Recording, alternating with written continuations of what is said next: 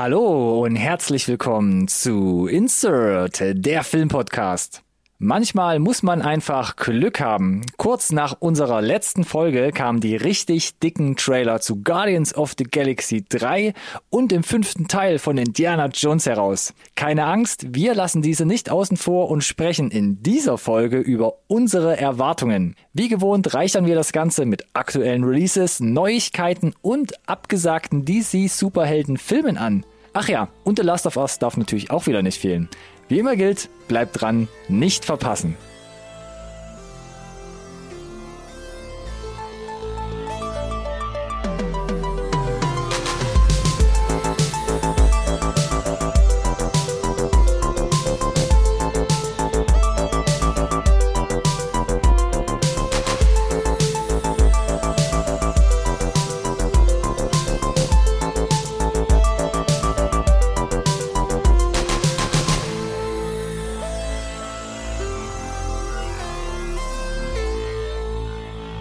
Hallo und herzlich willkommen auch von meiner Seite zu einer neuen Folge Insert Nerd Science Recorded on Tape, der Filmpodcast, den wirklich jeder braucht. Ja, ich grüße zu Episode 166. Wir haben auch den zweiten Advent, glaube ich, mittlerweile hinter uns gebracht. Und vermutlich, wenn ihr das hört, bewegt ihr euch mindestens schon mal in dem dritten oder viel, viel später. Herzlichen Glückwunsch dazu an alle, die ihr zukünftig zu, dazu. Und entgegen zu diesen heimlichen Elfen, die in der Vorweihnachtszeit alles vorbereiten, machen mein Hörer und ich alles ganz transparent für euch. So haben wir auch nochmal die Geschenke aus der Vorwoche mitgebracht, so wie der Vorredner schon gesagt hat. Und deswegen begrüße ich und bin gespannt auf deine Meinung zu zwei wirklich großen Trailern. Hallo, lieber Ronny. Das war eine richtig schöne Anmoderation, Alex. Wie immer eigentlich. Danke, gerne. Bin noch hin und her ja. gerissen. Bin ich jetzt dein Hörer oder dein Vorredner?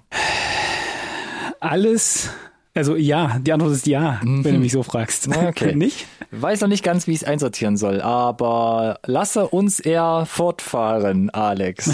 genau.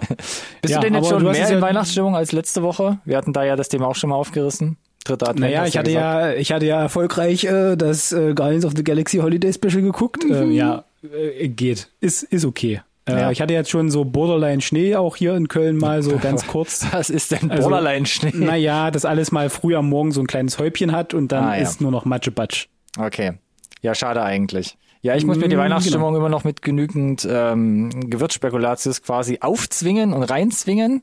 Aber hier im Süden ist es jetzt mittlerweile auch gut unter die 0 Grad gefallen und ähm, Nice. Ja. Fehlt also noch der Schnee oder? Ja, es ist auch, ich würde auch sagen, Borderline Schnee. Lass mich anders formulieren. Äh, würde dir Schnee helfen, in vorweihnachtliche oder in weihnachtliche Stimmung zu kommen?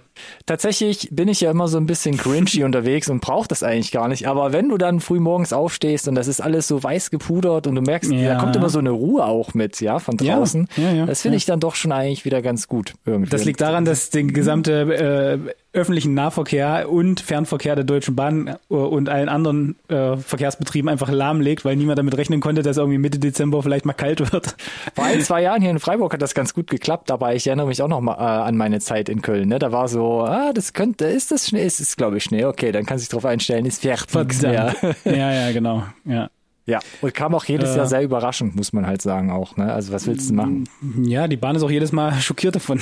Bundesweit tatsächlich. Was ja Lauf und Schnee. Kä Kälteeinbruch, ja. Ähm, ich bin gespannt tatsächlich. Ähm, ja, aber ich glaube, mindestens ein Weihnachtsfilm geht trotzdem noch unter. Vielleicht auch zwei, muss ich mal gucken, wie das Timing so passt, bevor wir dann tatsächlich, also hier Familie, Sack und Pack äh, in die, in die Weihnachtsferien durchstarten.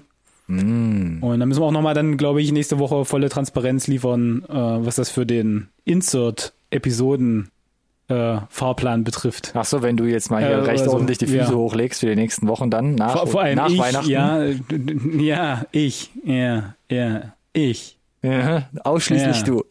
Ich. Gut. ähm, von daher hätte ich gesagt, lass uns doch vielleicht einmal jetzt hier in die Vollen starten mit den Ruckzuck-Reviews. Mm, Im Hier und Jetzt, richtig. Und es hat mittlerweile gute alte Tradition. Mhm. Ronny hat zwei mitgebracht, ich nur eine. Hallöchen, und von Alex. daher werde ich von links und von rechts ges gespoont, gelöffelt, gesandwiched, äh, gesandwiched mm. äh, getriple-twixt, wie ja. auch immer du es nennen möchtest. Okay, getriple-twixt war jetzt schon neu, aber Tönt mich auch ein bisschen an, muss ich sagen.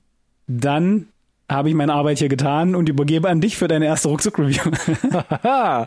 ich habe zwei Sachen mitgebracht, beide von Netflix und äh, vielleicht äh, grätschst du mir Mon rein. Dieu. Und Ah, machst, ich, ich weiß es und nicht. machst Köln gleich Navy? mit. Ich fange mit einer Serie an. Ah, Alex? dann mache ich vermutlich mit, wa? Ja, okay, schau noch mal. Und zwar heißt die 1899. Ja, dann mache ich wohl mit, wa? Oh, wow, da haben wir ja richtige alte Ah, Review-Vibes, Alex. Ja, müssen wir gleich fra aufpassen. frag dich mal, warum ich die, warum ich die nicht von mir aus schon mitgebracht habe. Vorher? ja, wie? oder jetzt, heute zum Beispiel. Na, du hast sie doch mitgebracht, oder was? Na, denn? nee, das ist nicht die Eins, die ich mit hatte. Ich kann jetzt nur mitreden, weil ich habe es gesehen, erfolgreich. Ich Ach hatte aber so. Alex, ist nicht warum, in meinem. warum sprechen wir denn immer so aneinander vorbei bei den Ruckzuck-Reviews? Immer wenn ich denke, ich hab dich. Äh, äh, ja, Na, du, du, du, du, du, you kinda got me, but no. Okay, du redest mit, aber es ist nicht dein Highlight, was du gleich noch auspackst. Highlight, no. Ja, Ruckzuck-Review, yes. gut, es ist also auch kein Highlight, was er gleich mitgebracht hat. Komm, wir fangen Nein, einfach nein, mal ich, an. hab, mit ich wollte nur die 1899. erzieherische Maßnahme bringen, dass wir aufgehört haben, es Highlights zu nennen, weil wir auch gerne mal Nicht-Highlights mitbringen. Du musst mich einfach sprechen lassen, dann bringst du auch die Zuschauer gar nicht mehr durcheinander und machst sie darauf aufmerksam.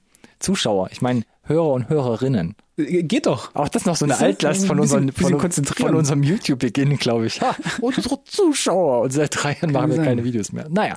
Alex, wo waren wir stehen geblieben? Bei den Ruckzuck-Reviews, glaube ich. Und Zu ich hab gesagt, 1899, Ich habe genau. 1899 mitgebracht. Startete Ja. ja, am 17.11. Ebenso Richtig. wie Dark, also der geistige Nachfolger, ebenso von Baranbo Oda und Jantje Friese, die das zusammen geschrieben Mhm, und quasi auf die Leinwand gebracht haben.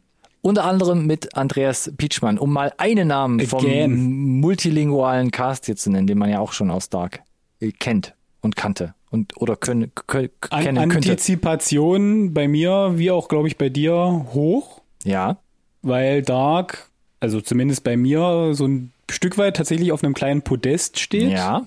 Als so mit beste deutsche Export, den man so vorweisen kann, der letzten überhaupt. Ich bin ja, ich bin ja Jahre. immer, ich bin ja immer versucht, wenn ich so in Diskussion einsteige oder jemand sagt, wa- was kannst du empfehlen oder was gibt's auf Netflix, dann bin ich immer versucht, im Gesamtkontext zu sagen, Dark ist für mich eine der besten Serien überhaupt. Ja. D'accord. Crazy, oder? D'accord. Also die erste Staffel auch hier nochmal hervorzuheben, aber nichtsdestotrotz äh, fand ich, also erstmal muss man ja vorwegnehmen, äh, danke Netflix, dass sie es fertig erzählen durften. Äh, und äh, Dark war das erste Mal, dass so wirklich so international es mega angekommen ist und Netflix diese passende Plattform auch ge geboten hat und es auch angenommen wurde international. Ne? Und deswegen glaube ich, war die Erwartungshaltung für 1899 groß. Sehr, sehr groß. Ja. Vielleicht auch ein Stück weit undankbar groß. Oha. Ich hatte da so diese Dark Knight Vibes, so dieses, na, Dark Knight Rises muss besser sein, größer, alles muss toller sein. Und Mhm. sie haben es ja auch eigentlich für mich also sehr erfolgreich angeteasert. Wir wussten ja sogar auch, dass sie technologisch neue Wege gehen, Ja. äh, indem sie nicht mehr alles äh, ja on Location drehen Mhm. oder mit Set Extensions, sondern sie den, den Mandalorian zücken. Nee, Yes. aber ich weiß gar nicht, ob es die gleiche Technologie ist oder Ja, es war The äh, Volume, also so ein Derivat same, davon, same. aber ja, The Volume, gut. Genau. Bei Dark ging es ja um, um Zeitreisen und Schubidu. Yes. Und lass mich doch nochmal ganz kurz zusammenfassen, um was es bei 1899 geht. Falls Oh, kannst du wieder- das? Naja, äh, für die, Äh. die jetzt vielleicht gar nicht wissen, um was es geht, bei Ja, dann 1899 probier's mal. geht es um Folgendes. Und zwar Ende des 19. Jahrhunderts, haha, treffen verschiedenste Charaktere auf einem Schiff Richtung Amerika aufeinander, auf dem zu neuen Ufern was habe ich denn da geschrieben? Auf dem zu neuen Ufern befindlichen Schiff, glaube ich, wollte ich hier schreiben, stoppt der Kapitän der Kerberos, um das verschollen geglaubte Zwillingsschiff, Achtung, Prometheus, zu untersuchen. Doch damit beginnt eine Reihe mysteriöser Zwischenfälle, welche die Reisenden an den Rand ihres eigenen Verstands bringen. Punkt. Okay. Ja, auch mal wieder so eine, so eine Stolper-Synopsis, ne? Kann man ja auch Genau. machen. Gut, aber ja, so viel sei gesagt. Es spielt auf einem Schiff. Korrekt. Oder spielt es, Alex? Schon ganz schön viel auf dem Schiff unterwegs, ja. Kann Also man ich- schon, glaube ich, sagen. Ich muss ja sagen, ähnlich wie du es gesagt hast, mit Dark Knights, mit extrem hohen Erwartungen hier, hier reinge, reingeschippert. Und ich fand das Setting sehr interessant, eben auf einem Schiff. Ich fand es auch eine gute Ausgangsbasis, wo man, glaube ich, so Kammerspielartig mit einem großen Cast was inszenieren kann. Ich habe mich aber von Anfang an mit der Serie schwer getan. Denn gefühlt, und das hat sich auch mit der zweiten, dritten Folge nicht wirklich gebessert, hatte ich de- den Eindruck, dass alles an dieser Serie so ein Level unterhalb von dem Dark-Niveau spielt. Das fand ich jetzt gar nicht so schlimm tatsächlich. Ich fand äh, so insgesamt Production Value, Kostüme äh, und so weiter und ähm, auch jetzt, ich sag mal hier so Ausleuchtung, Cinematografie, Bipapo, mhm. äh, fand ich sehr hochwertig. Ja, gut, da gehe ich mit, die Punkte, die du aufgezählt ja. hast, ja.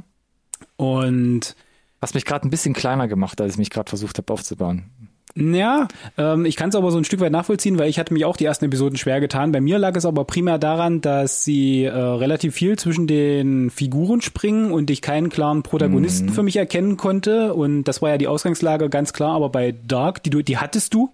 Du hattest einen Protagonisten der war Dreh- und Angelpunkt für letzten Endes diese ganze Handlung. Für alles, und ja. Richtig. Für alles, ja. Und 1899 wollte sich da nicht festlegen und ich fand auch keinen so Art, also es kristallisiert sich so ein bisschen eine, äh, eine Figur raus, mhm. aber die fand ich von Anfang an nicht so 100% sympathisch und deswegen hatte ich immer so Schwierigkeiten. Ich habe das glaube ich schon mehrmals gesagt, dass ich immer einen wir beide, Protagonisten Alex, wir brauche zum ja zum zum zum connecten. Der hatte mir hier gefehlt. Das wurde dann aber besser, weil sie äh, diese ganzen Figuren, die gar nicht vielleicht nur Nebenfiguren sind, sondern relativ wichtig für die Handlung, ausstaffieren auch mit ordentlich Background Story und das mhm. fand ich dann besser. Da habe ich dann so ein paar Dinge gefunden, die mich auf jeden Fall motiviert haben, auch weiter zu gucken. Ja, was, wo ich mich ein bisschen schwer getan habe, also es ging schon von Sekunde gefühlt halt eins los. Ich fand das Intro, das finde ich auch immer sehr interessant. Das fand ich zum Beispiel zuletzt bei ähm, The Peripheral sehr gut.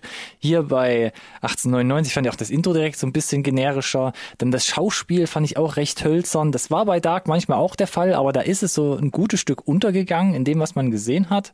Und ich finde auch, da hatten wir glaube ich schon mal äh, hinter dem Mikrofon darüber mhm. gesprochen. Ich habe echt gemerkt, dass es, dass man schon sich in Studiosets bewegt. Und das fand ich halt auch immer ein bisschen schade. Also ich hatte schon das Gefühl, es ist alles sehr klein und man kann es nicht größer erzählen, weil da hört irgendwo das Studio auf, da hört irgendwie das große Volume mhm. auf. Also da kann man. Und, und wenn, dann hast du es relativ stark gesehen, wenn sie getrickst haben, fand ich. Ja, genau. Dafür, dass das Production Value insgesamt ja aber sehr, sehr hochwertig war. Mhm. Auf der anderen Seite fand ich, ähm, sahen einige Sets wirklich echt beeindruckend aus und auch yeah. die Set Extensions, ja. also das Volume, wenn es funktioniert, dann funktioniert das wirklich richtig tolle gut, muss ich gestehen. Mhm. Also konnte ich kaum mehr unterscheiden von echtem Set, aber ich gebe dir prinzipiell recht.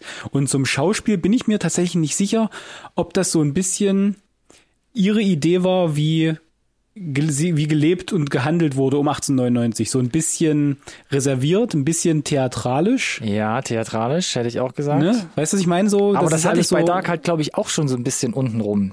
Da, das, das Gespür, kann ich jetzt so nicht bestätigen, ja. aber ich fand, da ist äh, es gut untergegangen halt.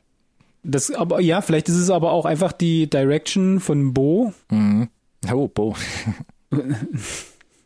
äh, ja, die, dass du da quasi da in seine Handschrift einfach rauserkennst, dass er es gerne so haben möchte. Kann ja durchaus sein, ne? Apropos Handschrift, die Story ist ja ähnlich wie bei Dark, sehr mysteriös, aber ich finde auch, über den Verlauf der ersten Staffel kommt sie für mich nicht irgendwie so gescheit zusammen. Denn sie machen, sie starten ja. recht stark in den Stoff hinein und ich dachte direkt von Episode 1, ah okay, ist es eine Mischung eher Richtung Inception und Shutter Island ist es eher sowas wie Matrix und dann habe ich halt acht ja. Folgen drauf gewartet. So und dann werden aber in sieben Folgen wilde Haken geschlagen sehr tiefe Charakterporträts auch gezeichnet, wie du es mhm, gerade schon mhm, gesagt mhm. hast. Aber auch mit dem Editing zieht sich dann oft eine Folge mal eher in die Länge. Es gibt zum Beispiel ja. so eine so eine schwedische Schauspielerin, äh, der Charakter heißt der Tove in der Serie, wo mir in der Folge drei, viermal gezeigt wird, wie sie in ihre alte Vergangenheit springt, wo ich dachte, ich habe es ja jetzt beim ersten und zweiten Mal schon verstanden, wo ihr hin wollt, was sie mit dem Charakter sagen wollt. Warum ja, macht es denn jetzt nochmal zwei Haken? Fand ich haben einige Charaktere relativ viel Screentime, um dann ähm, zur großen Auflösung nicht mehr mit beizutragen, mhm. ohne jetzt zu sehr zu spoilern. Das habe ich nicht verstanden so ganz. Ja. Also ich hatte das Gefühl, Zeit wurde fast verschwendet auch an yes. der Stelle dann. Ja. Ähm, und ich gebe dir recht leider, das ist so ein bisschen dieses Lost-Phänomen mhm. oder äh, dieses, dieses, ja, wir beantworten vielleicht mal eine Frage, machen aber fünf neue auf und ähm, ganz viele rote Heringe auch dabei und du hast teilweise auch nicht wirklich die Chance, es erraten zu können. Ja, definitiv. Die Auflösung. Also mhm. an keiner Stelle ist es da, geht's da fair zu im Drehbuch letzten Endes. äh, und Man wird echt stark an der Nase herumgeführt und das hat mich ein bisschen genervt auch immer wieder. Ja, äh, das, das, man hätte das entweder noch, glaube ich, ein bisschen eleganter erzählen können oder ein bisschen schneller ja. äh, zu Ende führen können, denn das sei ja mal vorweggenommen, komplett spoilerfrei, aber es geht auf jeden Fall weiter in einer zweiten Staffel und ähnlich wie bei der ersten Staffel von Dark machen sie auch da einen krassen Left-Turn, wie, glaube ich, dann diese zweite Staffel weiter erzählt wird. Ich stelle es mir spannend vor, ähm, habe damit auch so jetzt in der Form tatsächlich nicht gerechnet. Mhm. Ähm, von daher, das ist cool. Aber ja, also ich fand unterm Strich äh, fand ich trotzdem äh, zum Beispiel auch die die die Musik gut, nicht nur den Score, äh, den den Soundtrack selber, sondern auch ähm, der. Also es hatte dann so Tradition, dass äh, immer ein, äh, ein Song läuft zum Abschluss der Episode. Die fand ich waren ganz geil gewählt, um so Vibes, die, die Vibes einzufangen. Ja, die, aber, auch ein Stück weit, glaube ich, um dich an der Nase herumzuführen, um dich quasi in das Auch falsche, das, die sind- die sind falsche, schon- die sind schon- die falsche Zeitepoche zu locken. Ja, die sind aber auch geladen inhaltlich, ne? Die Ja. ganzen äh, Songs, die da gewählt wurden. Ähm, bei mir sind die aber auf fruchtbaren Boden gefallen. Ja, ähm, aber es sehr äh, bekannte äh, Songs trotzdem, halt auch, ja. Genau, haben sie trotzdem hinge, also was sie hinbekommen haben, ist so ein so ein Mut, so eine Stimmung zu erzeugen halt, trotz allem. Mhm. Ja. Hm? Auch wenn Längen waren vielleicht oder die Handlung vielleicht nicht überall erzeugen konnte. Mhm. Ähm, ja, aber der Vibe, der kam, der ist konsequent durchgezogen und äh, hat mir gut gefallen, war ähnlich so ein bisschen melancholisch tragend wie bei Dark, ne? Ja, aber irgendwie ab- anders. Ja, aber ich habe mich, wie gesagt, für mich war es ein bisschen, hat man sich zu sehr aufgeblasen. Dann auch für die schlussendliche Auflösung hat es dann bei mir nicht funktioniert. Denn erstens hatte ich schon Erwartungen, wo es hingeht, in welche Richtung. Und dann kriegt man quasi das Ende auserzählt. War mir aber viel zu kurz, weil dann fast schon der Abspann kommt. Das hat man bei Dark ähnlich Ja. gemacht, aber da war in Ja. sich die erste Staffel ein bisschen geschlossener. Und deshalb Das- fand ich da- da jetzt ich hier dir das recht. Ende halt sehr Es unzufriedenstellend. geht dann, geht dann sehr schnell, weil äh, es wird ganz viel an Fragen eben nicht beantwortet und du weißt eigentlich, das kriegen sie nicht auserzählt. Und dann läuft ja auch in der letzten Episode die Zeit weg und du denkst dir, ja, dann geht ihr hier krass in Vorleistung für eine zweite Staffel, ganz offensichtlich. Und genau das ist der Fall. Genau. Ich habe für mich, um es vielleicht von meiner Seite schon mal abzuschließen, so ein kleines Fazit formuliert. Also 1899 für mich eine Serie, auf die ich mich echt dolle gefreut habe. Vielleicht hatte ich auch zu hohe Erwartungen, aber ich glaube auch objektiv gesehen gibt's für mich wenige wirklich sehr herausragend überzeugende Sachen, außer Look und Kamera. Das hast du jetzt auch nochmal richtig gestellt. Da kann man auf jeden Fall natürlich sagen, das sieht alles sehr, sehr gut aus. Aber zwischenzeitlich, auch über die ganze Staffel betrachtet, es zieht sich alles sehr lang. Der Twist vor allem wird ewig auf die lange Bank geschoben. Und die Auflösung war für mich dann echt nur mittelmäßig spektakulär. Ich habe gespürt, dass das für ähm, beide Autoren so war, dass man dann so geflasht sein. Aber ich saß da und dachte, okay, darauf habe ich jetzt sieben Stunden gewartet. Für mich, ich hack das ab und bin dann vielleicht interessiert daran, wie es weitergeht. Aber ich habe den Eindruck gehabt, dass 1899 für mich als Film vielleicht sogar besser funktioniert hätte. Ja, möglich, möglich, ja. Ähm, die Bewertungen sind auch nicht ganz so krass wie bei Dark. Also bei Rotten Tomatoes sind es 79 Prozent ähm, Kritikerscore, also auf jeden Fall sehr, sehr solide. Auch knapp darunter nur 74 Prozent der Zuschauerscore. IMDb sehr, sehr gut mit 7,6. Aber ich habe mich extrem schwer getan, wirklich extrem schwer getan und war tatsächlich halt nur so mittelmäßig begeistert und mittelmäßig dann auch meine Bewertung von, das klingt fast wie so eine Abstrafung, zweieinhalb von fünf Sterne. Oh, wow, okay. Ja, Also ich, ich fand es, wie gesagt, ganz, ganz unterhaltsam. Ich habe dann auch so ein bisschen den Zugang gefunden, konnte mich dann auch von der Stimmung einfallen lassen, insgesamt von einem guten Production Value letzten Endes, war dann natürlich, natürlich interessiert rauszubekommen, was ist denn jetzt nur der Twist. Ähm, und mit diesem ganzen Look and Feel bin ich jetzt auf jeden Fall interessiert genug, nach der ersten Staffel auf jeden Fall eine zweite weiter zu gucken. Und äh, Netflix hat ja ausgiebig uns erklärt, dass sie sehr, sehr erfolgreich läuft, international auch. Also gehe ich ganz fest davon aus, dass es auch eine zweite Staffel geben wird. großes Making-of auch auf großes Making-of, Netflix 50 Minuten, YouTube-Channel auch released. super Nee, sogar auf interessant, der Plattform genau. selbst, sorry. Auf, Mhm. auf Netflix, genau, könnt ihr euch also da auch angucken, wird auch direkt angeboten, wenn du fertig bist. Ähm, ist tatsächlich sehr interessant, auch wenn man nochmal äh, wissen möchte, äh, wovon wir jetzt wieder genau geredet haben, da mit diesem virtuellen Set. Ich bin nicht ganz so streng tatsächlich. Ich fühlte mich nämlich unterm Strich trotzdem echt äh, gut unterhalten. Äh, ich kann deine Kritikpunkte aber absolut nachvollziehen, gehe die auch bis äh, über weite Strecken mit. Würde aber trotzdem danke. bei dreieinhalb Sternen landen. Oh, da sind wir schon ein jeden Stück Fall. weit Ja, ja, auseinander, ja. Ja. Ja, vielleicht war ich da auch gerade ein bisschen zu pessimistisch, aber ich dachte so, Nee, das ist ja boah, alles gut. Da sind wir in Summe dann bei, bei drei Mhm. von fünf und damit lässt sich doch dann auch, glaube ich, ganz shake, gut leben. Ne? Shake hands. Shake hands. Dann sag doch mal, was Good- du für eine game. Achtung äh, Ruckzuck-Review du noch mitgebracht hast. Ruckzuck-Review von meiner Seite. Ich hatte letzte Woche, glaube ich, schon mal angeteasert, äh, dieses äh, von den Kritikern gelobte Horrorfilme. Äh, Oh, stimmt, das hast du und angeteasert. Ich hätte es Ja, kommen sehen und- müssen. Jetzt, genau, und jetzt siehst du den, den Horrorfilm nicht kommen, den ich mitgebracht habe, nämlich Barbarian. Mhm. Aus diesem Jahr. Warum habe ich den mitgebracht oder geschaut? Weil IMDb sagt 7,1. Ich wollte gerade sagen, weil die da draußen sagen, du musst. Rotten Score sagt äh, 92% Kritiker-Score, eine Hausnummer. Aber 71% sagen Audience Score, so und äh, so, wo, wo, wo könnt ihr den jetzt denn überhaupt sehen, wenn, weil nicht mehr im Kino? Also entweder macht er äh, eine VPN-Verbindung auf und kauft den euch für drei Euro auf äh, Amazon Prime oder ihr habt vielleicht ein Disney Plus Abo und wartet bis zum 28. Dezember.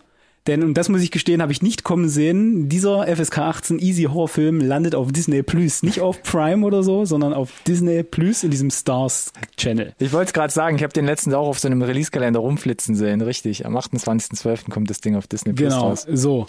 Worum geht's? Eine Frau, offensichtlich äh, versucht sie von irgendwas wegzukommen, vielleicht von einer äh, ver vergangenen Beziehung, ähm, ist für ein Jobinterview äh, in Detroit, äh, hat sich ein Airbnb gemietet, möchte da rein, kein Schlüssel da und stellt fest, da wohnt schon jemand, nämlich äh, der, Bill. gute Bill Skarsgård. Genau. So, ähm, wie kommt's? Äh, auf zwei unterschiedlichen Plattformen, die gleiche, das, gleiche- die, das gleiche Haus letzten Endes an zwei verschiedene Leute vermietet. Und das ganze Setup ist eigentlich, hm, als Frau alleine, pff, er bietet an, du kannst auch gerne hier übernachten und dann klären wir das Ganze, weil es geht auch niemand ans Telefon, um das aufzulösen. Möchtest du da bleiben? Und es hat ganz, ganz unangenehme Vibes. Ähm, und dann finden sie beide eine Tür im Keller. Und dabei möchte ich es hier an der Stelle eigentlich auch schon äh, bewenden lassen, weil Oh, dann wow. kommen wir, glaube ich, schon ins Spoiler-Territorium, ja. Ähm, ich möchte da wirklich auch nicht zu viel vorwegnehmen. Ist da nicht der Justin Long noch dabei? Der Justin Long ist auch mit dabei. Ah. Und das ist ganz interessant, weil der kommt wirklich so aus dem Left Field mit einer im Prinzip komplett losgelösten Handlung in diesen Hauptplot mit reingerutscht, reingeschlittert. Der ist quasi ein Produzent, der, äh, der, der einer Vergewaltigung bezichtigt wird in Los Angeles. Und was der jetzt da zu tun hat äh, mit der, mit diesem Keller in einem Haus in Detroit, das möchte ich eigentlich gar nicht vorwegnehmen, wie gesagt. Ähm, das, und wenn ich das jetzt so erzähle, dann ist das Setup eigentlich wirklich ziemlich cool so, ne? Und ich habe Ja, der Trailer war auf jeden Fall interessant.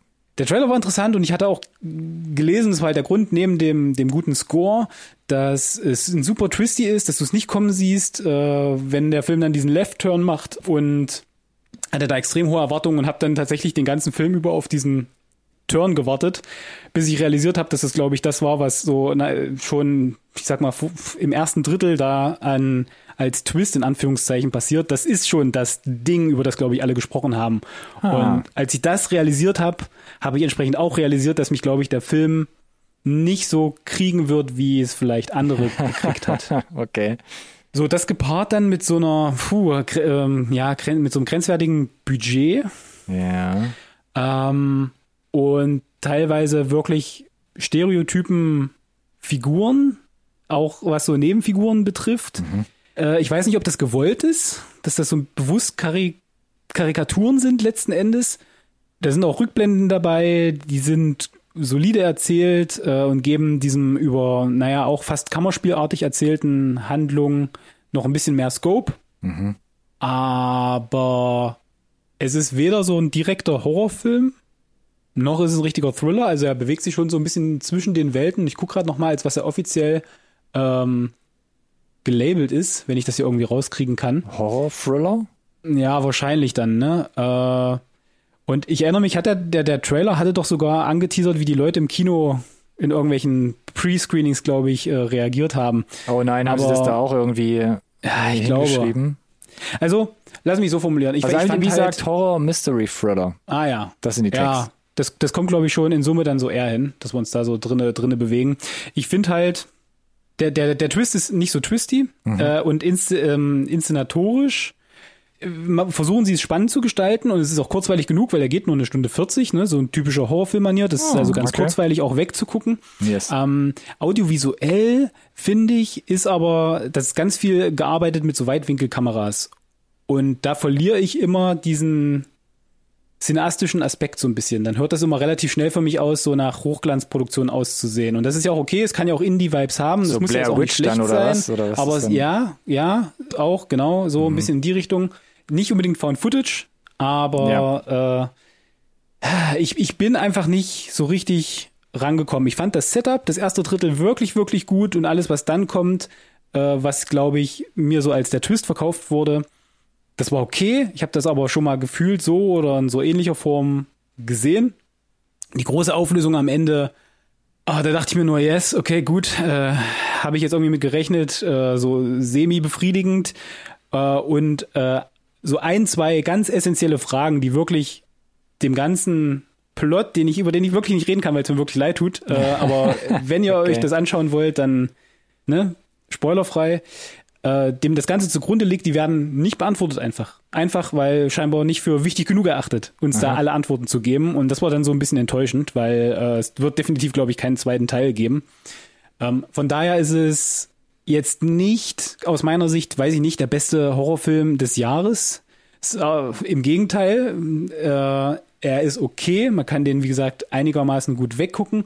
Und ich habe mich wirklich schwer getan mit einer mit einer Bewertung, weil oh wie ich letzte Woche bei Woman King, da habe ich mich ja auch zum ersten Mal so ein bisschen äh, herumgedrückt, möchte ich meinen. Ja, äh, weil weil wie gesagt, äh, ich glaube, das Setup ist total cool, aber er bleibt unterm Strich unter seinen Möglichkeiten und hat mich halt audiovisuell nicht so final vom Hocker gehauen und ich bewegte mich die ganze Zeit in meinem Kopf zwischen zwei und drei und dann bleibe ich halt bei zweieinhalb hängen. Und ich glaube, das ist an der Stelle okay. Aber damit bin ich halt echt schon relativ weit weg, finde ich, von den ganzen anderen Kritikern uh, und den ganz anderen Scores. Wir wären natürlich sehr interessiert, dann mal vielleicht zu hören von jemandem, der es dann gesehen hat oder wegen mir dann auch ab dem 28.12. Äh, auf die sozialen Medien erklärt mir kurz noch, ähm, warum das so gut ist. Oder ob ihr verstehen könnt, warum ich da so Probleme mit habe. Äh, denn klingt, an sich bin ich ein Fan von einem guten Horrorfilm. Das klingt tatsächlich ein bisschen wie Woman King, was ich letzte Woche hatte, das Problem. Also ich bin da ja auch total gegen den Strom geschwommen. Aber ja, soll halt nicht so sein, Alex.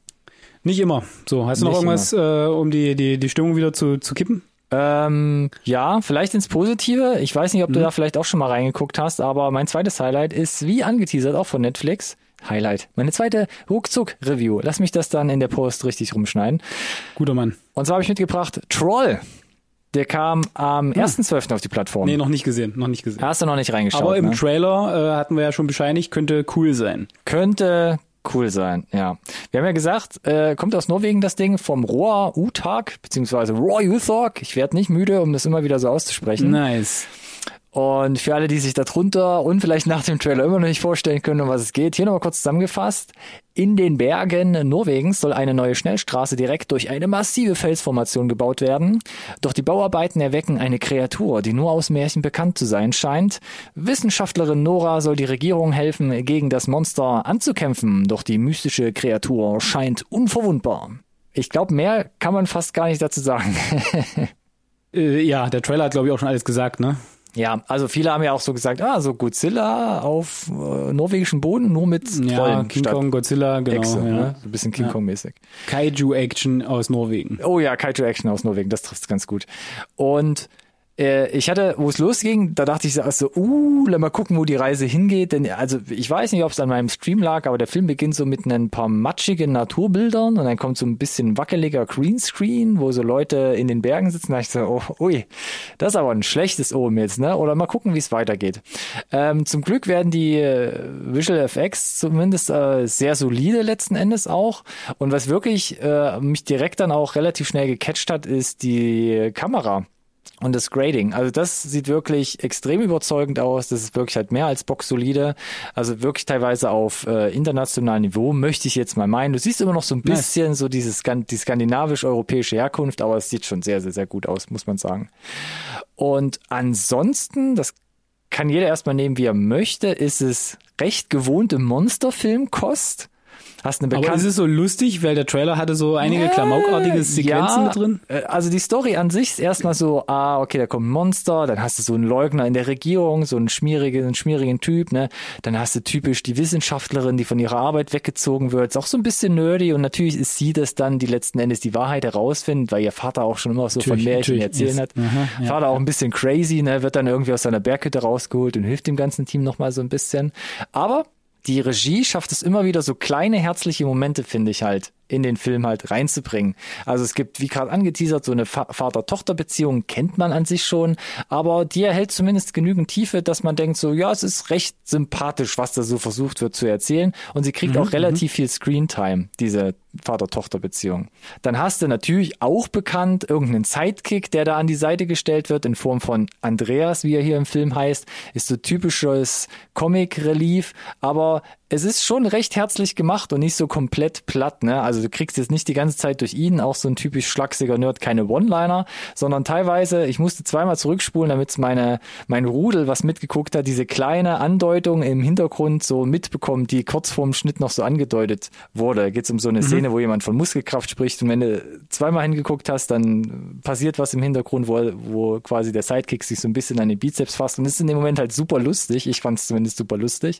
Und da sind so kleine kleine, kleine Noten, die du so blink and you miss it, ne? Aber da merkst du, hat, mhm, die mhm, Regie mhm. am Set hat sich da ein bisschen Gedanken gemacht und wollte da so ein bisschen ein paar äh, Momente zum Schmunzeln mit Herz halt reinbringen. Und ähm, das ist letzten Endes zu dem, was es ist, ein Monsterfilm eigentlich schon alles, was ich sagen kann. Und mein Fazit ist dementsprechend, dass schon Troll tatsächlich auch dieses Monsterkino, also wirklich dieses große Block Blockbuster Monsterkino, auch wenn es an einigen Stellen natürlich ein bisschen kleiner ist, jetzt mal nach Europa bringt und auch wenn natürlich die äh, Effekte und die Story viel altbekanntes liefern, so weht doch immer wieder so ein netter, geerdeter, frischer Wind und wie gesagt, Blockbuster-Look, aber immer wieder mit dem Herzen am rechten Fleck, fand ich zumindest. Und ähm, Troll, das kann man schon mal sagen, nimmt es sich auch nicht, ein mögliches Sequel offen zu halten. Und ich saß am Ende da, ich glaube, unser komplettes Rudel, wie wir das geguckt haben, und meinen so, warum denn nicht? Also wir wären dabei. okay, cool. Klingt doch ganz kurzweilig. Die Kritiken sind ganz witzig noch. 89% bei Rotten Tomatoes, also recht weit oben. Mhm. 48% bei den Zuschauern. Also Uff. eine richtig große Schere, fast die Hälfte davon. Damn. Beide treffen sich bei IMDb und gehen damit noch 5,9 auseinander. Also hm. Ne? Da ist das Gurkenwasser schon nicht mehr weit, aber mhm. ich hatte meinen Spaß, dachte so, wenn du zwischen den Zeilen so wirklich diese Regie rausliest und ich fand's cool gemacht, wirklich war ja kein großer Godzilla 2 Fan zum Beispiel. Ja, oder schon. Godzilla vs. Kong, ähm, aber no. hier gebe ich gut, gut gemeinte vier Sterne mit. Hm, okay, schön, ja, freut mich. Ich meine, mich kriegst du ja immer mit Kaiju Action, wenn du mhm. jetzt hier so mhm. schon gesehen hast und sagst, ja, ja, ja, kann man Zeit mit verbringen, dann äh, rutscht er auf jeden Fall weiter nach oben. Vielen Dank. Witzigerweise gegen den Trend, ich glaube auch roundabout eine Stunde 40. Also relativ gut weggesnackt. Hm. Okay. Weit unter der Zwei-Stunden-Marke. Nice. Und damit kommen Sehr wir, schön, ja. wenn dann wir jetzt bei den Ruckzuck-Releases durch sind, schon zu den genau. Releases, oder? Ja, da wir kommen zu den Releases und äh, vielen Dank, dass du nochmal so ein bisschen äh, es auf einer positiven Note hast enden lassen. Ah, ja, Gott sei Dank, ne? Damit wir hier mit genau. guten Vibes weitermachen können. Sind relativ übersichtlich diese Woche die Releases. Ab 15.12. kommt ins Kino After Sun. Regiedebüt von Charlotte Wells. Das kriegt ja schon so ganz viele Independent-Filmemacher Lobhuldeleien mit und oh, Vater-Tochter-Beziehungs Natürlich. Drama, viel Good Coming of Age Movie, I don't know, aber ähm, behalte den mal auf dem Schirm. Außerdem mit im Kino End of Sentence, beziehungsweise zu Deutsch äh, Dem Leben auf der Spur. Ein Film mit John Hawkes und Logan Lerman. Seit 2019 irgendwie rumvegetiert, jetzt endlich im Kino. Äh. Äh. Weiter mit dabei, der deutsche Titel zumindest, Frieden, Liebe und Death Metal. Ein Film, glaube ich, ursprünglich aus Spanien, erzählt aber eine Geschichte um den Vorfall von 2015 im Bataclan in Paris, wo dieses dumme, dumme, dumme Attentat ähm, passiert yes. ist. Mhm. Sah vom Trailer sehr aufwühlend aus, geht so ein bisschen darum, wie du letzten Endes das du ja. versuchst zu verarbeiten und damit halt äh, ist es gut, es zu vergessen halt. oder nicht. Ja, ja, genau, aber mhm. es sah sehr hochwertig gemacht aus. Das stimmt. Und auch am 15. Netflix kommt Who Killed Santa? A Murderville Murder Mystery. Tatsächlich, muss ich gestehen, ich habe das gesehen, ne? Also Murderville. Bist du jetzt heiß? Weil ich hätte jetzt gedacht, ich habe Murderville immer noch nicht gesehen. Das wäre jetzt vielleicht für mich der Kicker einzusteigen. Oder sagst du, hä? Ich war super heiß auf äh, Murderville und war in Summe, äh, ja, es konnte man so laufen lassen, aber es äh, ist weit unter meinen Erwartungen oh, zurückgeblieben, okay. muss ich gestehen. Äh, und ist eigentlich immer dann am lustigsten, wenn die Figuren tatsächlich brechen und sie es halt auf Kamera haben. Mhm. Von daher bin ich skeptisch, aber wäre halt auch wieder so ein, so ein One-Off hier, um äh, die Weihnachtsstimmung vielleicht noch ein bisschen weiter zu pushen. Alrighty. Vielleicht. Zwei Filme noch, die ich erwähnen möchte bei den Releases, eher weniger weihnachtlich, glaube ich. Bardo ab 16.12., die erfundene Chronik einer Handvoll Wahrheiten, nach der Kinopflichtrunde jetzt auch auf der Netflix-Plattform. Und auch The Recruit mit Noah Centineo. Da hatten wir nicht über den Trailer gesprochen, aber sah Nee. so nach einer Spy-Thriller-Komödienmischung aus. Ja, ganz, ganz schwierig. Du hast ja gemeint, sieht noch ganz cool aus. Ich hatte es mir deswegen auch äh, angeschaut und muss sagen, äh, bin ich jetzt nicht so richtig bei dir.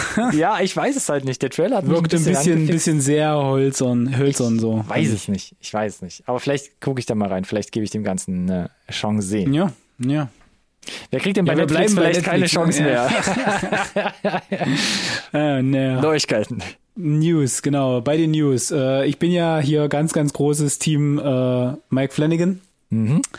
Äh, der zuletzt äh, The Midnight Club äh, auf die Netflix-Plattform gebracht hat und sein The Fall of the House Usher Interpretation von einer Kurzgeschichte von Edgar Allan Poe, die steht noch in den Startlöchern sogar. Und da ereilen uns schon die News, dass aber scheinbar dieses äh, Vertragsgefüge des Flanagan-Verse, wie es tatsächlich auch selber tituliert wird auf Netflix, äh, sich dem Ende neigt, denn er hat einen Vertrag mit äh, Amazon Prime abgeschlossen. Habe ich, muss ich gestehen, auch nicht mitgerechnet. Ich dachte, das wäre so mit Netflix so ein Match made in heaven, aber scheinbar nicht, oder? Äh, Prime hat das bessere Angebot gemacht und unmittelbar danach, wirklich, ich, ich glaube, zwei Tage später, einen Tag später oder so, ereilten uns dann die, die News, dass Midnight Club gecancelt wurde. Und äh, ja, pf, weiß ich nicht, ich habe da ganz viele kontroverse Gedanken, äh, was da was bedingt hat oder auch nicht. Aber ich meine, wenn eine Option auf eine zweite Staffel äh, vorhanden gewesen wäre, dann ist das doch bestimmt vertraglich alles äh, safe gewesen. Also auch wenn er dann da schon mit Prime unterschrieben hat, wird er doch dann bestimmt Optionen gehabt haben, für Netflix da weiterzumachen. Ganz, ganz komische Nummer. Und er hat dann auch so ein bisschen, ich weiß nicht, Rache geübt oder nicht, aber er hat auf jeden Fall die komplette zweite Staffel in so Blockform runtergeschrieben auf seinem Tumblr, der Flanagan. Das war ganz schön für mich, um noch so ein bisschen abzuschließen zu können, weil ich habe ja das natürlich schon geguckt im Midnight Club. Äh, fühlte jetzt auch meine Fragen einigermaßen beantwortet. Denke mir jetzt rückblickend sogar, wer, hätte, hätte, hätte vielleicht eine, eine bessere Staffel noch werden können als die erste sogar. Okay. Rein inhaltlich, was sie da so abfeiern. Dann wäre es ja wär halt schon schade eigentlich. auserzählt gewesen damit, ne? Also in zwei Staffeln abgeschlossen, hätte ich gut mit leben können. Ja, aber sollte jetzt anscheinend nicht so sein, ne? Also er Ja, hat ja auch Midnight Mass und Haunted Hill, Yes. Hillhoff, ha äh, hilf mir schnell. Haunting, Haunting of Hill House. Haunting of Hill House, genau. Äh, Und Bleib Männer. hat er auch. Ja, stimmt. Also es war eine So. richtig lange Vita jetzt mittlerweile schon in Ja, Koop ja, mit- definitiv. Mit, mit Netflix, ja. Aber wie gesagt, scheinbar, ich weiß nicht, was sie da für ein Vertragsgefüge hatten, über mehrere Jahre, mehrere Shows, wie auch immer, ist jetzt ausgelaufen und ähm, ganz frisch kam jetzt die Tage noch rein, dass er wohl an einer The Dark Tower Trilo ähm, Trilogie würde ich schon sagen, Serie für Prime arbeiten soll. Äh, das ist Material von Stephen King, äh, die ich gelesen habe und für immer noch eine der größten äh, Buchserien aller Zeiten erachte. Über den Film möchte ich nicht sprechen. Ich wollte gerade sagen, Schmutz halt, vor dem Herren. Stopp, was hatten wir nicht? Was war das letztens mit Matthew McConaughey und Idris Elba? Ja, habe ich das Schmutz. richtig? Ja, okay. Schmutz. Okay. Äh, es ist nicht mal den, Die Erwähnung den, wert. den Atem würdig, den wir hier gerade dafür vergeuden. Okay, das Von klingt daher- äh, nicht nach einer Empfehlung. Mm, korrekt. Mhm. Äh, die Bücher sind aber eine Empfehlung, wenn man Stephen King-Fan ist. Mhm. Äh, vorher gerne alles andere von Stephen King lesen, dann äh, hat man da wirklich viel von. Und ihr hat Flanagan gesagt, ja, fünf Staffeln. Pilot hätte ich schon mal geschrieben, fünf Staffeln hätte ich quasi da so eine Roadmap für und äh, ja, das könnte ich mir nice. sehr, sehr gut vorstellen. Gib, ge, gib dir hart und äh, Prime ist ja all in, gebt ihm wieder hier eine Milliarde, Herr der Ringe Ich wollte gerade sagen, äh, anscheinend liegt da noch genug Geld rum, was let- dem Flanagan jetzt hinterher schmeißen kann. Oh Mann, ein bisschen, äh, es gibt ein paar andere Leute im Filmbusiness, die sind da ein bisschen restriktiver. Kann das sein, Lassen Sie Alex? mich noch gerade kurz, kurz abschließen mit äh, Ich hab ein so eine tolle Überleitung Auge gebaut. und ein, ein freuendes Auge quasi. Ne? bei der also, nächsten News oder bei Flanagan Nee, News bei, noch? bei Flanagan News quasi. Ah ja, okay, gut. Also es geht weiter und mal gucken, inwieweit. Genau, jetzt reden wir einmal ganz, ganz groß noch über, weiß ich nicht, äh, Ganz einmal groß? linke Klatsche, rechte Klatsche, DC. Ja. Äh, scheinbar äh, wischen James Gunn und äh, der Saffron ordentlich feucht durch da gerade nochmal. Also James Gunn, der Regisseur von äh, Guardians of the Galaxy, of the Galaxy. und zuletzt die Suicide Squad ist ja jetzt quasi das Oberhaupt von dem DC Movie Universums Dingens, genau. Genau, zusammen mit Peter Safran äh, teilen die sich das ja quasi die CEO-Rolle und jetzt wurde schon mal bekannt gegeben, Wonder Woman 3 wird es nicht geben. Äh, ist so ein bisschen überraschend, weil die eins Nicht war... in der jetzigen Form anscheinend, wie es ja so hieß. Ja, wir werden sehen, was das jetzt konkret bedeutet. Äh, sie, äh, Gal Gadot hat ja selber für nötig gehalten, auf Twitter nochmal sich zu bedanken für den Support. Äh, der zweite kam nicht gut an, weder bei den Krit- Kritikern noch im Boxoffice. Wobei man sagen muss, äh, war auch Corona-bedingt, aber der Film war halt auch einfach mal nicht gut. Ja. Trotzdem kam gern. aber in der Popkultur Gal Gadot als Wonder Woman extrem gut an, auch bei mir. Ja. Und äh, der das erste Film safe. war auch richtig tolle gut. Mm, ja. Äh, ich kann aber ein Stück weit nachvollziehen, wenn vielleicht ein dritter Film auch nicht mehr so richtig reinpasst, weil ist ja so ein Stück weit Snyderverse und das zerschlagen sie ja jetzt und das bringt uns jetzt schon zum nächsten Punkt, Warte, nämlich jetzt kriege ich noch Ja. mal ganz kurz rein. Ist ja für Patty Jenkins jetzt auch eine komische Zeit. Ne? Also Wonder Woman 3 ist jetzt Nichts on hold und Rogue Squadron ist ja auch on hold bei Weiß Disney nicht, wovon du Plus. redest. Also da zwei riesige Projekte, wo sie jetzt quasi in der Schwebe ist. Ups, Hat sie da Wonder Woman 1984, also der zweite Teil, so mitgenommen oder den, die, die, Ich verste- den, ich den weiß Street nicht, Credit Ahnung. da so runter, runter gehandelt? I don't know. ja, das kann ich eigentlich kann ich kann ich fast nicht glauben. Dann machen wir noch die äh, rechte Klatsche hier noch, die Ja, jetzt es geht ja noch weiter, genau, denn äh, ja, äh, wer den Aftercredit von Black Adam gesehen hat, herzlichen Glückwunsch. Ähm, aber es ist bekannt gegeben worden, dass äh, es äh, ein Cameo geben soll von Henry Cavill als Superman im Flash. Es ist aber auch bekannt gegeben worden, dass überlegt wird, das wieder rauszuschneiden. Äh, und äh, das ist auch noch kein, es wurde ja groß angekündigt, wir hatten darüber gesprochen, dass es ein Man of Steel 2 geben soll. Äh, ja, warte mal, den After-Credit rauszuschneiden. Von The Flash. Ach so. Also es ist nicht klar, ob es ein Aftercredit ist oder ein richtiger Cameo. Halt, weil sie Superman ist das- im After-Credit von Black Adam. Oh, Spoiler. Wow, Ronny. Das, das, haben wir wow. doch, das haben wir doch hier schon mal gesagt. Ja, ja, ist richtig. Ist Also, er, ja. Ist er, halt die ist er. Füße. Und So. äh, äh, Scheiß After-Credit. Dwayne The Rock Scenery. Johnson hat ja selber auch auf Social Media angeteasert, dass er dafür gekämpft hat, dass Henry Cavill zurück darf. Und Mhm. Henry Cavill hat sich ja schon gefreut und hat angeteasert, dass es einen zweiten Man of Steel geben wird und so weiter und so fort. Und jetzt äh, kommen aber James Gunn und Peter Safran und scheinen eventuell das nochmal auf links zu drehen, weil ich glaube, diese Ankündigung kam vor der Ankündigung des, der, des Spitzenwechsels sozusagen. Ja. Und es gibt weder einen Schreiber noch einen Regisseur für den Man of Steel Film und angeblich wo auch noch nicht mal Vertragsgrundlagen über einen zweiten Film. Wo ich mich dann aber frage, na Moment, aber mit Henry Cavill muss es doch bestimmt was geben, weil ansonsten kündigt er ja nicht Witcher und geht auf Social Media und teasert das an. Also das, das passt für mich alles noch nicht so ganz zusammen. Oder ist es wirklich so krass, dass James Gunn und Safran sagen, wir machen das jetzt alles nochmal ganz anders und Snyder ist komplett, wird komplett getötet. Könnte, könnte es denn, er, ähm, James Gunn hat ja letztens auch so ein Bild geteasert, dass es so einen größeren. Kingdom Come. Ja. Hol mich da gerne noch mal ab, was das ist. Das ist auch nochmal so ein Superhelden-Zusammenschluss. Ki- Kingdom, Kingdom, nee, Kingdom Come ist eine Superhelden-Story, die sich quasi auch äh, durch, mit, durch die Zeitreisen zieht. Also eigentlich jetzt gar nicht so weit weg von dem, was beim Snyderverse schon, schon, schon begann. Angerissen Ähm, wurde, ja, okay. Aha, aha. Genau. Ähm, äh, ich weiß es nicht genau. Ich, ich, ich weiß nicht, wo gerade die Reise, Reise hin soll, aber der, der, der Punkt ist am Ende, dann nehmt euch das mit, ist gerade absolutes Chaos da und äh, ich habe das Gefühl, diesen, dieser Spitzenwechsel hat es aktuell noch nicht besser gemacht. Er macht es aktuell nur noch schlimmer und das ist kaum möglich, wenn man sich die letzten x Episoden von uns anguckt. Denn da ist gerade bei Warner äh, Discovery äh, absolutes, absolutes Chaos. Aber Alex, vielleicht muss man ja irgendwann mal zwei Schritte zurückgehen, um letzten Endes wieder einen Schritt vorzumachen. Vielleicht machen sie Ja, das ja dann killt deswegen mir alles, castet die alle neu, macht Okay, mal all in, komplett Alex. dann, Alex ja, ist na, also wenn dann richtig, aber nicht diese dieses komische Pseudo-Soft-Reboote mit diesen Spin Spin-off Standalone-Filmen, die sie immer noch machen. Ja, Denkt dran, ne, wir bekommen einen Joker und einen Joker 2. ja. Komisch, komisch, komisch, komisch. Lass uns mal vielleicht äh, davon weggehen äh, und nochmal drüber sprechen, wenn wir vielleicht ein paar konkretere Dinge wissen, zum Mhm. Beispiel, ob es ein Man of Steel 2 geben wird oder nicht. Okay, Alex, bin ich dabei, ja. Ähm, Das heißt, wir kommen jetzt bei den Trailern von Genau, da wissen wir ja, zu Literatur, möchte ich fast schon sagen, ja? Ja, aber vor, vor allem wissen wir da, dass es ja kommt, weil wir haben einen Trailer. das stimmt allerdings, ja. Wir haben einen Trailer, nachdem es schon einen Teaser gab, zu The Pale Blue Eye mit Christian Bale, Gillian Anderson, auch gerade so, eine, so ein Hans Dampf eigentlich gefühlt. Ja, Ähm, wieder viel zu sehen, ne? Ja, und es geht um Edgar Allan Poe, ne, wenn ich es richtig verstanden habe. Ja und nein, der spielt da zwar mit, Ja porträtiert von Henry Melling, aber am Ende geht es eigentlich darum, dass äh, Morde passieren, wahrscheinlich sogar Ritualmorde. Und er so eine Art Ähm, Zeuge ist quasi. Genau, oder ist er? Mhm, Und Ich fand es sah ziemlich, ziemlich gut aus. Sie haben jetzt so einen richtigen Trailer und da kommt nochmal raus, dass es wirklich eigentlich so ein Krimi ist. Äh, das Setting ist natürlich ein anderes, aber ich hatte so ein bisschen, äh, ich weiß nicht, ob du dich an die äh, purpurnen Flüsse-Vibes erinnern kannst. Oh, das ist schon ewig lange her. Aber ja, ich ja. weiß, ich weiß, aber so ein bisschen äh, ganz andere Zeit, versteht mich nicht falsch, aber dieses, ah, es geht um Ritualmorde, es geht wirklich um, um Detektivarbeit und äh, Beweise finden und Verschwörung aufdecken und es hat mir echt gut gefallen, muss ich gestehen. Also ja. ich äh, sehe auch Christian Bell gerne und äh, muss sagen, äh, freue ich mich auf jeden Fall einigermaßen drauf. Und äh, so lange hin ist es nicht mehr. Am 23. Dezember kommt die ganze Nummer auf Netflix. Schon. Das Schönes ist wirklich nicht mehr Weihnachtsprogramm. Ja, das kann man auf jeden Fall an, einschmeißen, denn es war, es, es sah ja zumindest sehr winterlich aus im Trailer. Das stimmt. Ähm, genau. Aber ja, ich bin auf jeden Fall all in Krimi. Äh, mit Christian Bale. Num, num, num, num. Ja, es sah schön. auch so ein bisschen halt so Deep Cut-mäßig aus, jetzt nicht so spektakulär und äh, ne, hm. äh, krasse Mörder-Szenen, sondern tatsächlich wirklich so Thriller. Ja, so Murder-Mystery, ne? So, ja, ja mhm. genau. Und weißt du, was wir auch nochmal mitgebracht haben? Du hast es, der, der, der, der, der Redner da im Intro hatte schon angedeutet. Ich, ich war die ganze Zeit nur am Luft holen, Alex, damit wir es halt nochmal richtig rausblasen können.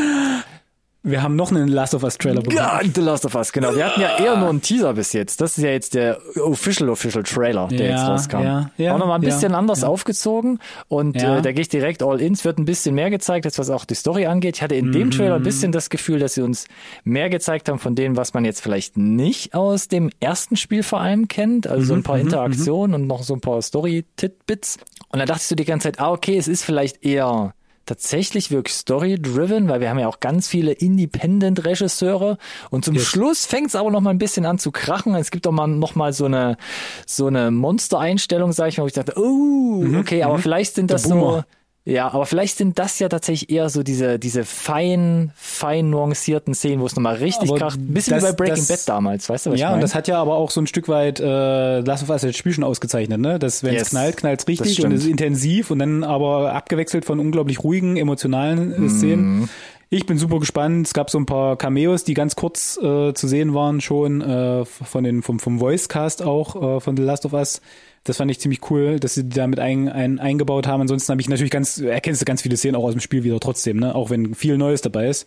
Stück weit plakativer uh, auch jetzt Nick Offerman hier yeah. nochmal eingearbeitet yeah, yeah. in den Trailer. Also er scheint eventuell keine super kleine Figur zu spielen, ne? So eine Episode, sondern er streckt sich da vielleicht ein bisschen. Ja, mal gucken. Mal gucken, ja. Bisschen länger, mal gucken. Genau. Aber uh, nach wie vor, ja. 15. Januar ist es ja, Deutschland oder ist das ja. HBO? Nee, es ist ja, glaube ich, synonym 16. an der Stelle. Ich weiß nicht, ich habe, glaube ich, immer zwei Daten gesehen. Aber roundabout 15. Äh, ja, Januar. Und auf Sky. Ich bin hot. Also es sind jetzt wirklich halt nur noch ja, vier, fünf Wochen roundabout. Ähm, ja, ich bin da all in. So sieht's aus. Gibidi, gibidi, gibidi, gibidi. So, und wir hatten ja versprochen, dass wir nachreichen. Äh, sind zwei dicke Dinger noch rausgekommen. Mm. Äh, Unsere Folge ging noch nicht mal richtig online. Da kam quasi zum Sendeschluss hier noch zwei yes. riesen Blockbuster-Trailer quasi reingekrätscht. Fangen wir mit dem ersten an. Das große Finale der Trilogie, das äh, Loblied von James Gunn, Marvel's Guardians of the Galaxy 3. Sein letzter Beitrag Trailer. zum Marvel-Universum. Genau. Ja, am 5. Mai kommt die Nummer, also ist noch eine ganze Weile hin. Finally. Aber, genau äh, ja, das große Finale lange angeteasert. Das Cast ist wieder komplett am Start. Äh, mhm. Diesmal sogar ergänzt noch durch äh, Will Poulter, der hier den Adam Warlock spielt. Im Trailer sieht man den nur ganz kurz, was lustig ist, weil mhm. der in den Comics eine extrem zentrale Figur ist. Er wurde, glaube ich, angeteasert schon am Ende von Guardians 2. Irgendwo war er schon der, mal in der Kiste drin. Ja, richtig, genau. ähm, genau. Und äh, ja, jetzt sehen wir ihn hier einmal in echt. Äh, ich glaube trotzdem, dass er eine größere Figur ist, auch wenn der Trailer uns da noch nicht viel zeigt. Denn insgesamt muss ich sagen, ja, der Trailer, setzt, Trailer bringt, bringt ja. gute, gute Vibes. Mhm. So. Er hat die Lacher, er hat die Stimmung, äh, er zei zeigt nochmal, dass es, glaube ich, sich mit der Vergangenheit auch beschäftigt und äh, es wirkt alles sehr final. Aber es ist keine, keinerlei Plot zu erkennen im Trailer für mich. Nee, ist keinerlei Plot, aber es, du wirst schon darauf eingestimmt, dass es ganz sicherlich so eben genau das letzte Abenteuer in dieser Formation sein wird. Genau. Ähm, wirst auch nochmal emotional abgeholt, wenn du mhm, die mhm. ersten beiden Filme kennst, wie das Team mhm. aufgebaut ist, wie es funktioniert. Ähm, ich glaube, in den ersten 30 Sekunden gibt es so eine kleine Einstellung, wo auch nochmal so ein Stück Vergangenheit vom Raccoon gezeigt wird. Yes. Direkt, äh, oh, das war direkt ein Deep Cut in meine Seele hinein direkt ein bisschen Pippi in den Augen gehabt. Und bin gespannt, ähm, wie sie es abschließen, ohne es vielleicht kompletto, tutto kompletti abzuschließen, wenn du Na, weißt, sie werden es niemals, never ever komplett abschließen. Ich aber ich kann es mir, um ehrlich zu sein, jetzt auch nach dem Holiday Special, ich kann mir aktuell die Guardians in welcher Konstellation auch immer nicht so richtig vorstellen ohne James Gunn. Grad.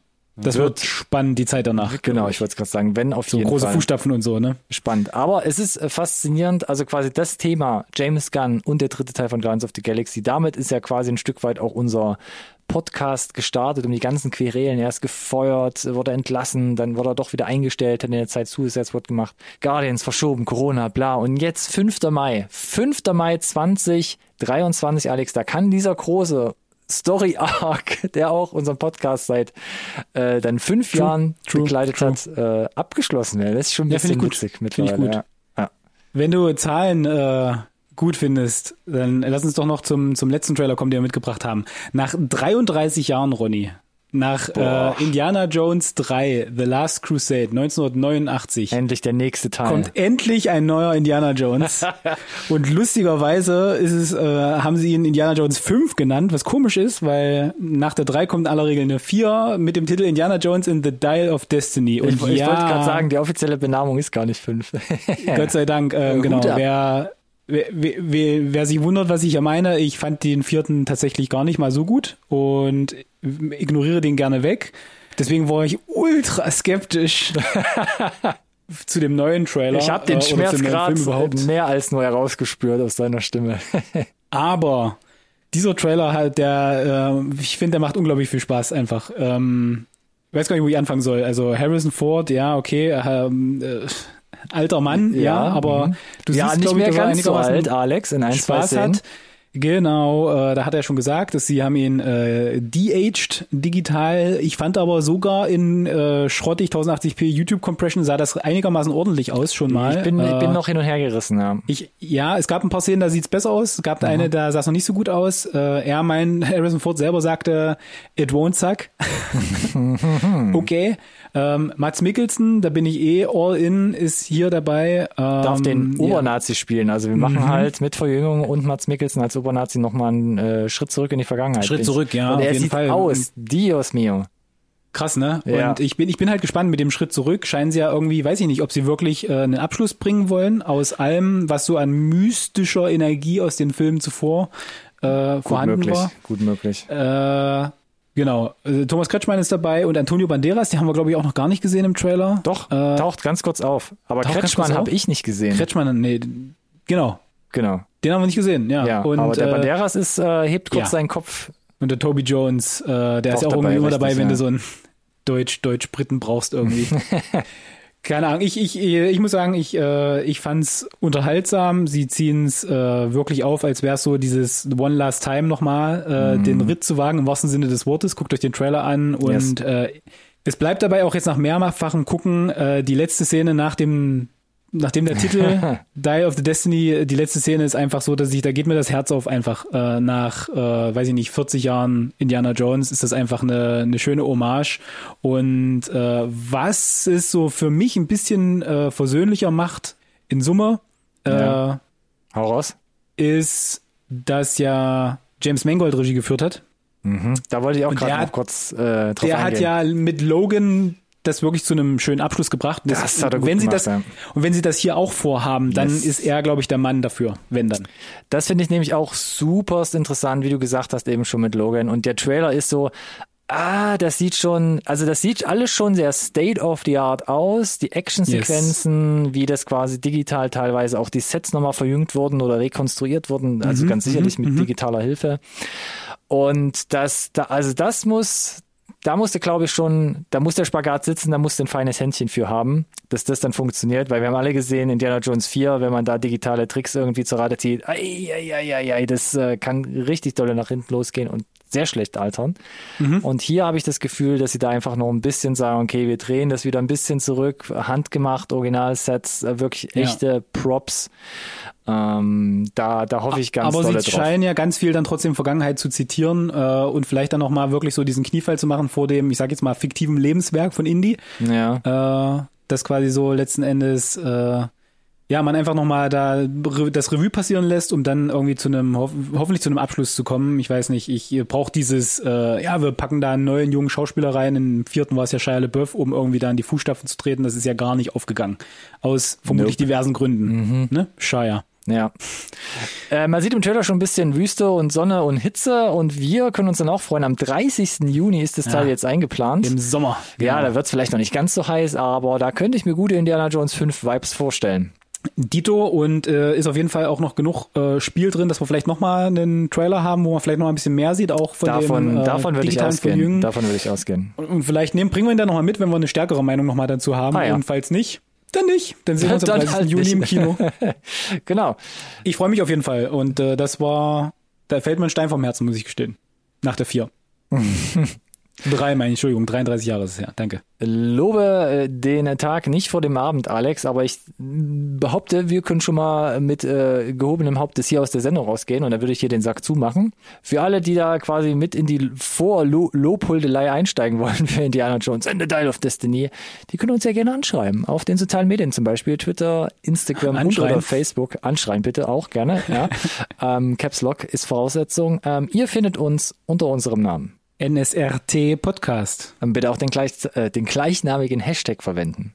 Der ist einfach, das kann sich jeder merken. NSRT Podcast. Halt, stopp, das war unfair. Was? Das gibt's doch nicht. Gibt's doch nicht. Ja, ich würde sagen, ähm, gerne auch mindestens 30 Sekunden bei Spotify bei uns reinhören und dann eine 5-Sterne-Bewertung abgeben und das gleiche nice. gerne auch auf iTunes mit einem kleinen Kommentar. Wir freuen uns über jedes, jedes, jedes, jedes Feedback. So danke. sieht es aus. Danke, bitte. Und ansonsten bitte, vielen Dank erstmal fürs Zuhören. Vielen mhm. Dank an dich, Ronny. Mhm.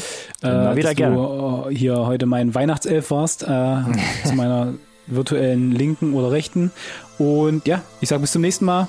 Bis dahin. Bis dahin. Ciao, ciao.